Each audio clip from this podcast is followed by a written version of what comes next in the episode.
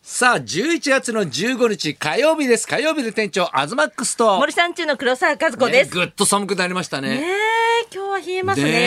えだって、昨日なんかもう寒かったじゃないですか、朝。ね、朝方っていうか午前中。はいあ、寝てたからな。ね、寝てました寝てました俺学校行ったんですけど、自転車で行くんですよね。ダウン着てきましたもん。ええほんとそ。んなに寒かったんですね。うん。でもやっぱ学校行くとさ、みんな薄着なんだよね。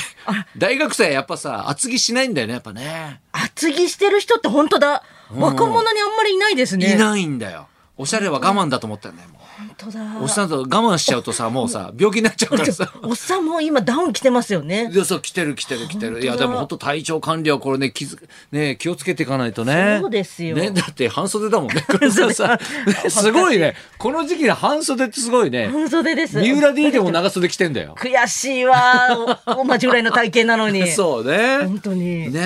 え本当ですよ。今日ねちょっと私ね、あの先日そう、はいあのね青空ってこれ朗読劇、はいね、青空っていうのを初めて私、この間、えー銀座の博品館劇場で、ねやりまして、はいで三浦 D も見に来てくれたんですよ。ねえ。ね、チャッキー村。そうもうこれね、まあ、あのほら戦時中のお話なんですよね。はいはいであのー、ヤマトと麦って言ってワンちゃんと猫ちゃんがね、はいそのまあ、戦時中に、まあ、だからその家族もそうなんだけども、まあ、軍国主義がこうどんどんいっちゃって、でその日本がねどんどんやられてっちゃって、でまあ物資が足りなくなると。でその兵隊さんのねあの寒い地域で頑張ってる兵隊さんの,、あの防寒着がないから犬と猫を出せとか、ね、もうそういうような、へーもう本当にひどい話っていうかねそういうのがこう出てくるんですよね。ね、でまあ私もねだからそれ参加させてもらったんですけども、まあびっくりするぐらい、まあそのまあ出演者が4人しかいないんですけど、まあ僕はね猫の役だったんですけど、まあそのみんな入り込み方というかやっぱりさすが役者さんだなと。あで、まあ、お客さんもものすごく入り込んで聞いてくれてて、でもうすすり泣く声とか、ーへえ。うんうん、そういうのももう本当にあのダイレクトにステージに伝わってくるんですよ。で全部終わって、はいまあ礼とかするじゃないですか、はいね、カーテンコールとかするじゃないですか、終わってもねもうみんなもう立てないぐらい泣いてるんですよ。えわこんなに泣くんだと思っえ。て。へーいや感動作っていうのは読んでてもわかるけども、うんそれほど客席にほら目線を入れることもないのはで、い今朗手読劇元にな読みんでますからね。なんだったら老眼そうそういや俺はもう本当にずっと老眼で、はいもう眼鏡かけながらであって。やってたんで猫が眼鏡かけてるんですよ。そうそうそうそうちょっとそこでクツッとしてしまうかもしれないうんのうに、それ以上に。そうそうそうそう、ええ。びっくりしたあすごいな朗読劇ってっていうかはあこんなに伝わるお芝居だったんだっていうのをへーやっぱ本番でい。気づくんですよね。もうだって三浦で言うも号泣も号泣って言ってたええー。めっちあゃん泣いなちゃ大ったきい体で。ええー。東さんハマり役でしたねっつってええー。猫。猫あらままあ。あ、生意気な猫なんですよ口の悪い生意気な猫の役なん呼で吸すすよぎ。て、はい。そうそう生そうそ意う気な。おーでねで全部終わって、はいで普段はその、エンディングトークみたいのがないらしいんですよ。おーで今回はなんかその演出家の方がね、はいエンディングトークしましょうということででまあ僕の時は村田武弘さんと、ね、太田正樹君っていうね、若い役者さんと大塚寧々さんと僕の4人だったんですけど、はいでまあその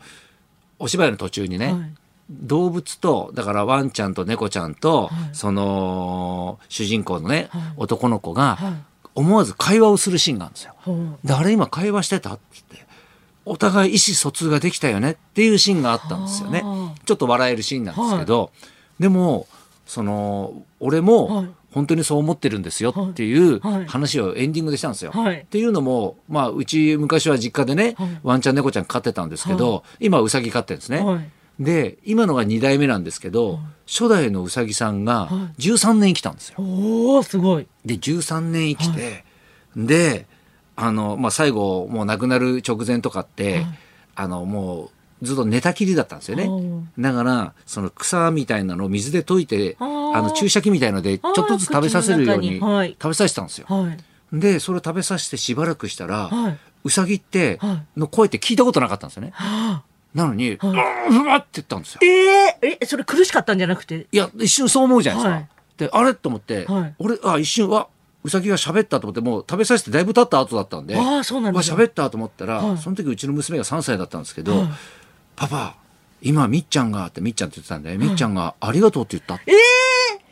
言ったんですよ。ええで俺もなんかちょっとグッとくるじゃないですー、か。はいでいや俺にもそうやって聞こえたんですよ。えー、うわありがとうって言ってるように聞こえんなと思ってて。結構なんか苦しそうなありがとうでしたねうんうんそうそうなんだけどそれあまあ最後だからかうん、もしれ最な後いだですかけらど、で、はいそのうちの娘もそうやって言ったんへで、えわあじゃあ本当にありがとうって言ったんだなと思ってたら、あーはいそれを見てたやすさんが「はいい、や喋んないでしょ」って言った んですよね。うん冷静一番言いそうなのに冷静一番言いそうじゃないです 言いそかうですねやすさんあ自分が最初買ってたやつだよ、自分ん そうだうん自分のところから一緒に自分来がたのそうに一緒に来たやつなのにでねあやっぱやすさん天然だからそういうとこ空気読まないんです よ。ね本当だね、うんと3歳ですよねそう、娘さん3歳、3歳。 本当だねとか言えばいいのに、いや、喋んないでしょ、みたいな。で、本当その後5分10分したはいら、あの、うさぎさんが亡くなっちゃったんですよ。